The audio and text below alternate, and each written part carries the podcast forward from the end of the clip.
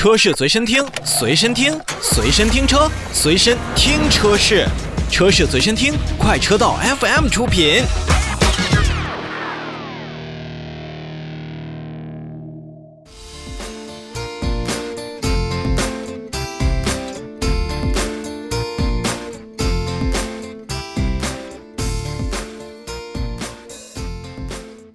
欢迎来到新车来了。我们在新车来了当中呢，首先要关注新能源车型。在说新车之前呢，要跟大家聊一聊近期由于气温低，所以电动车可能会在低温趴窝的这个现象。其实，在日前举办的2020年工信部的发展情况发布会当中呢，工信部的新闻发言人也是回答了记者所针对电动车在低温趴窝的这种问题之后。提出的三个措施，第一个呢，就是要求汽车企业加强售后服务，及时解决用户的诉求；组织行业机构加强科普宣传，引导科学使用。二是支持整车企业和电池生产企业加强技术攻关，提升电动汽车在低温行驶的性能。改善我们用户的体验。三是抓紧研究制定相关的技术规范，加快推广应用中国工况，明确低温环境产品性能和技术要求，加强产品准入和生产一致性的检查。目前呢，重点企业、行业机构已经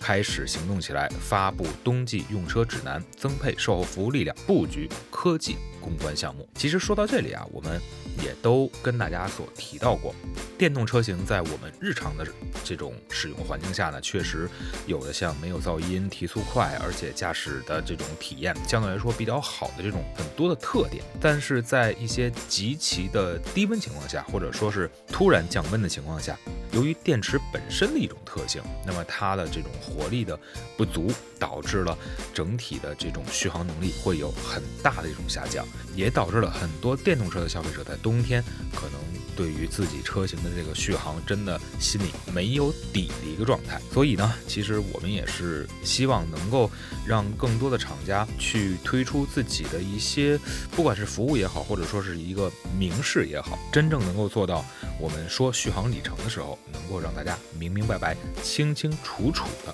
看清楚，那我们来继续说新车，售价二十五点九八万元，赛力斯的 SF 五自由远征版也是正式上市了。在这一款车型上呢，由于是一款新车，相比于现款的车型，它在加速以及续航方面都是得到了提升，可以实现零百公里加速的成绩呢是达到四点九秒。同时呢，也将搭载华为的 Drive One 的三合一的电驱系统。那官方显示，新车的 NEDC 的工况续航综合续航啊，是超过了一千公里。那么这也是一个增程系统的一个综合续航。我们来看看这款赛力斯 SF 五的整体的一种设计啊，包括它的一些车型的这样的一些特点。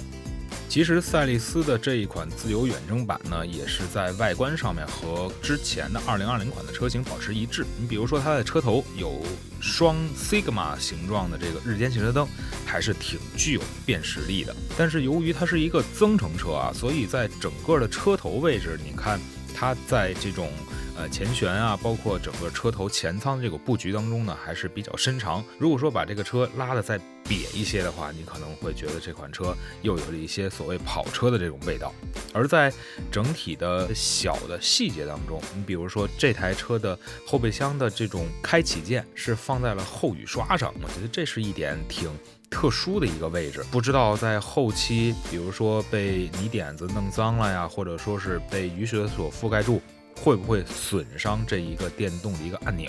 另外呢，在内饰的设计上，嗯，其实现在很多的新能源车型啊，都是采用了这种大屏的这样的设计。这一次呢，赛力斯 SF 五自由远征版也是放了一块硕大的屏幕。咱不管这用的好不好啊，就先说这块屏幕的这种吸睛效果，个人认为。放在二零二一年的今天呢，我觉得还是会吸引一部分消费者去店里去好好体验一下的。同时呢，由于也是新能源车型嘛，所以它在整体的一些电控电器啊，包括安全的这种智能驾驶辅助能力上，也是一定要比现在很多的我们在售的内燃机车要更加丰富一些。比如说，它实现了像 TJA 的交通拥堵辅助、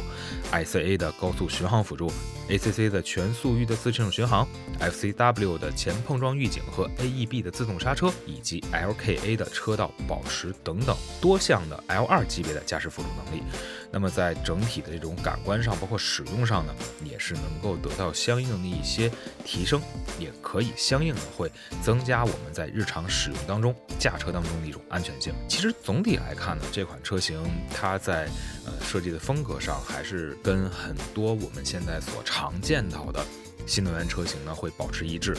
高集成性。大屏多配置，而且在一些舒适性的配置上呢，也是舍得为大家来奉献更多的东西。但是为什么采用了一个增程式的？因为目前增程式确实好像也是处在一个风口浪尖上，大家对于它的这种技术路线又是什么样子呢？那么赛利斯 CEO 也是表示，其实呢就是在纯电动车的技术上加上一个充电宝。那么这个充电宝呢，能高效的增加续航，因为也坦然嘛，受现在电池密度的。一个影响呢，纯电动车型的续航呢，肯定不如咱们传统的燃油车，所以增程式的电动车呢，它会集成了这种我们有充电宝为电池来充电，然后又有这种电车的这种驾驶的这种感觉。所以也算是集成了一些好处吧。至于大家现在网上所说的增程式电动车可能是一个过渡产品，那么赛利斯 CEO 也是表示，我们其实并不认为增程式是一个过渡产品。那它是一款比纯电更难、技术更复杂，